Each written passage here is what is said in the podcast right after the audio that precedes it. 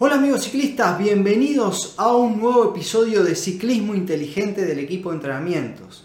En este episodio especial les vamos a compartir algunos consejos y estrategias para que puedas correr carreras de etapas de MTB con éxito. Quédate hasta el final que esta información te va a servir de mucho.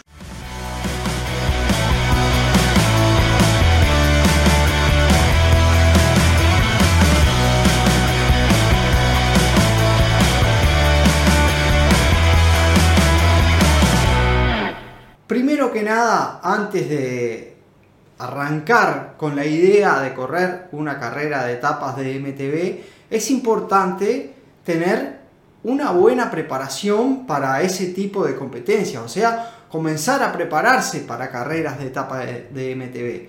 Y es importante, obviamente, tener una base sólida de entrenamiento, ya que esto requiere una gran demanda física. Tener una base sólida incluye una combinación de entrenamientos de resistencia y de fuerza y también, obviamente, sesiones de entrenamiento en terreno técnico. Si vos no estás preparado para el terreno técnico, en las carreras de etapa de MTB, tu cuerpo, por más que estés muy bien entrenado, tanto de forma aeróbica como física, vas a sentir. Como segunda cosa importante, eh, el orden no habla de la importancia, sino que eh, le vamos dando un orden primero o segundo solo para tenerlo, nada más para tener ese orden, pero no quiere decir que una cosa es más importante que la otra. En este segundo punto, lo importante es la alimentación y la hidratación. Durante una carrera de etapas es crucial siempre mantenerse hidratado y alimentado correctamente no solo durante las etapas, sino antes y después. Hay que tratar de comer alimentos ricos en carbohidratos durante la etapa, antes y después. Y siempre, luego que termina, tener una caramañola a mano con agua para estarte hidratando continuamente. Se pierde mucho líquido por el calor entre las sierras, en las zonas técnicas. Obviamente cuando hablamos de carreras como la Scott Marathon, que se corre en épocas de, calor, ¿no? Entonces la hidratación es fundamental.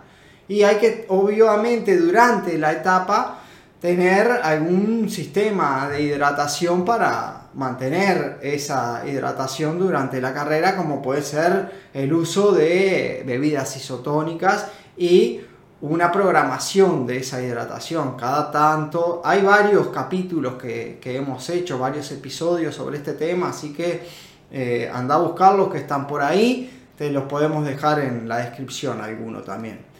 Otra cosa importante, tercera cosa que vamos a tener que tener en cuenta es tratar de conocer el terreno eh, donde se va a realizar esa, esa competencia. No es lo mismo una carrera de etapas en un desierto que una carrera de etapas en una zona tropical o en una zona donde eh, hay mucha piedra, por ejemplo. Esto nos va a permitir saber qué tipo de material utilizar y cómo utilizarlo. Por ejemplo, la elección de las cubiertas. No es lo mismo una cubierta para zonas muy técnicas con barro que una cubierta para zonas más este, secas. ¿no? Hay que investigar muy bien los recorridos, la zona donde se, se realiza esa competencia y también ver los perfiles, tanto de las subidas, las bajadas, las sesiones técnicas, porque eso va a ayudar mucho a plantear una estrategia y prepararte mentalmente para, para esta competencia. Eh, hay que elegir muy bien el material y hay que saber. Nosotros, por ejemplo, en la Scott Marathon no compartimos los recorridos en sí hasta los días previos, pero sí tenés la altimetría y si conoces la, zona eh, o, has visto videos de, de, la competencia, sabes que es una zona donde vas a encontrar pasto, trillo, ripio, un poco de piedra, pero no te vas a encontrar con grandes eh, extensiones de barro, por ejemplo. Solo que obviamente llueva, bueno, ahí puede pasar cualquier cosa, pero no es un terreno como para, para ese tipo de, de digamos, de, cubierta, ¿no? Punto 4. Conservar la energía. Durante una carrera de etapa de MTB es importantísimo conservar la energía ¿Para qué? Para evitar el agotamiento, porque un agotamiento muy grande en una etapa se va a pagar en la próxima. Esto lo que significa es que tenés que encontrar un ritmo que te permita completar cada etapa, ¿no? Sin excederte. Y obviamente si hay que bajar o descansar en los puestos de hidratación, hay que hacerlo. Porque esto no es una carrera de un día que es a tope y se terminó y te vas para tu casa y al otro día, listo. Acá hay que seguir. Y eso hace que haya que tener una muy buena estrategia para recuperarse y obviamente durante la etapa. Un sexto punto es conocer bien tu bicicleta. Conocer la, bicicleta asegura de que está, o sea, asegurarte de que está en buenas condiciones es importantísimo porque en una carrera de etapa eh, cualquier detalle puede hacer mucha diferencia y sobre todo en la parte mecánica. Antes de la carrera siempre hay que revisar la bicicleta, antes de cada etapa, antes de largar hay que hacer una revisación, un chequeo. Por eso es importante en las carreras de etapa, si es posible, contratar el servicio de, mecánica, ¿no? Para que uno cuando llega se deslinde totalmente de esto que, es bastante estresante, porque si rompiste en esa etapa algo, eh, vas a pasar todo el día detrás de solucionar ese problema. Sin embargo, vos si contratas el servicio mecánico, ese problema ya lo tenés eh, arreglado, porque llegás, se la das a los mecánicos y es un problema de ellos que vos te deslindás totalmente y te podés concentrar en eh, tu alimentación, en tu descanso, la recuperación, los masajes, todo, y estar tranquilo.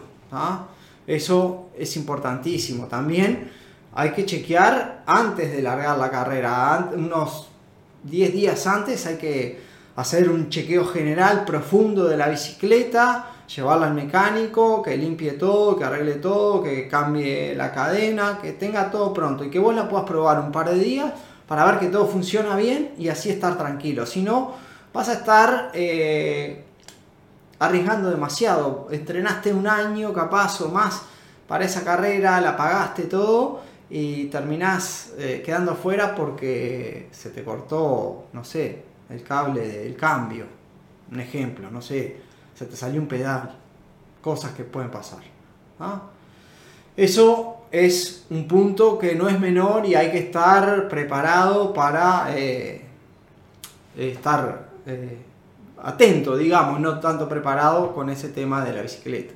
El punto 7 es haber entrenado en terreno técnico. El entrenamiento en el terreno técnico es fundamental para tener el éxito en la carrera de MTB si vos te dedicaste a entrenar todo el año en ruta, eh, es un poco difícil. Vas a tener que echar salidas de, MTB por zonas lo más parecido posible al lugar donde se va a realizar la carrera. ¿Por qué? Porque esto cambia las sensaciones en el manejo, cambia cómo va el cuerpo, cómo golpea, una cantidad de cosas que a la hora de, de enfrentarlas, si no las viviste, hacen mucha diferencia y obviamente te va a dar mucho más confianza en esas zonas técnicas que, el que no practicó o que no entrenó específico, que hizo sus trabajos en, zonas de, de, MTB, realmente lo más parecidas a la de la competencia. El punto número 8 es el pacing. ¿Qué es el pacing? Bueno, el pacing es tu ritmo. Es importante llevar un ritmo adecuado eh, eh, eh, en la carrera por lo que hablamos anteriormente, porque esto asegura de que vas a tener un ritmo que te va a permitir completar cada etapa sin excederte.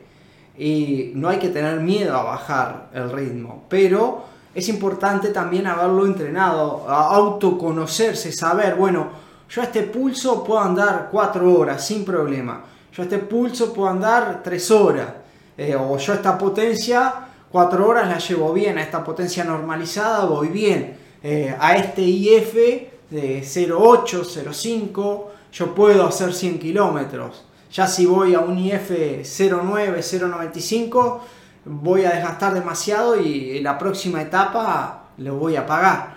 Entonces es importante no tener ese vaciado de glucógeno por excedernos de ritmo por no tener programado un pacing seguro, o sea, un ritmo que sea acorde a las condiciones físicas de cada uno y también no seguir el ritmo de otros, que a veces por seguir un pelotón o un grupo vamos fuera de nuestro ritmo y eso termina eh, agotándonos totalmente y siendo un problema a la hora de afrontar las siguientes etapas. Porque hay que acordarse que acá no es un día, acá hay que siempre estar pensando en lo que viene. El punto número 9, hay que poner en práctica la estrategia antes de la carrera hay que planificar una estrategia y asegurarse de ponerla en práctica durante la carrera. Esto incluye manejar, por ejemplo, el ritmo de las subidas, saber a cuánto puedo subir, a cuánto puedo subir fuerte y a cuánto puedo subir cómodo. Después, las bajadas, cómo voy a afrontar las bajadas. Si es muy técnica, ¿qué voy a hacer? ¿Me tiro a lo loco? Voy a, bajar un cambio y voy a ir más seguro cuidando la bicicleta, porque en las carreras de etapa no romper la bicicleta también es parte de la carrera. Porque si rompes la, bicicleta, está fuera.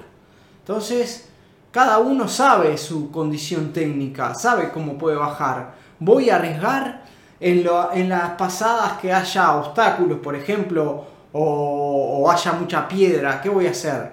¿Me tiro andando, esquivo? O más bien bajo eh, tranquilo o, me bajo y lo hago caminando para protegerme yo y para proteger la bici. Porque en, esa, en ese tramo yo no voy a sacar diferencia, porque puedo descontar mucho más en la subida.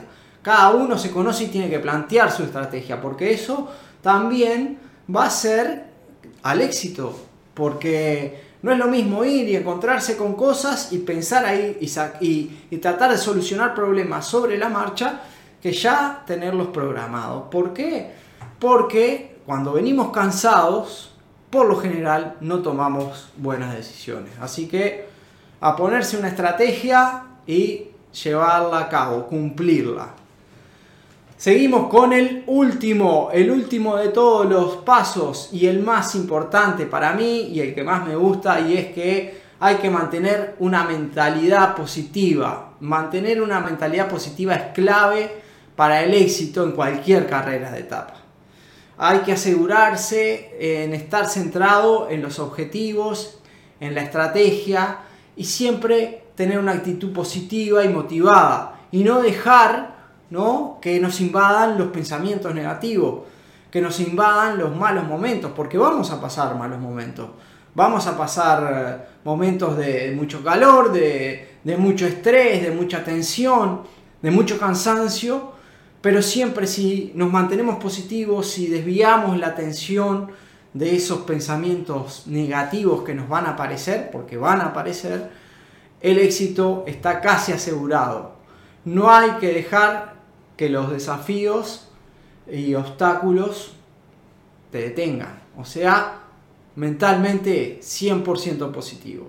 Si te gustó todo esto, dale me gusta, compartilo con tus amigos y eso no te cuesta nada y a nosotros nos ayuda una cantidad. Y ahora también, si querés empezar a entrenar con el equipo de forma inteligente, tenés una gama de opciones muy buenas, como por ejemplo la membresía que por menos de 10 dólares podés entrenar de forma inteligente. Tenés el entrenamiento grupal a distancia para mantenerte activo con una planificación y con sesiones en vivo muy buenas que te van a ayudar a llevar tu rendimiento y obviamente tu salud a otro nivel.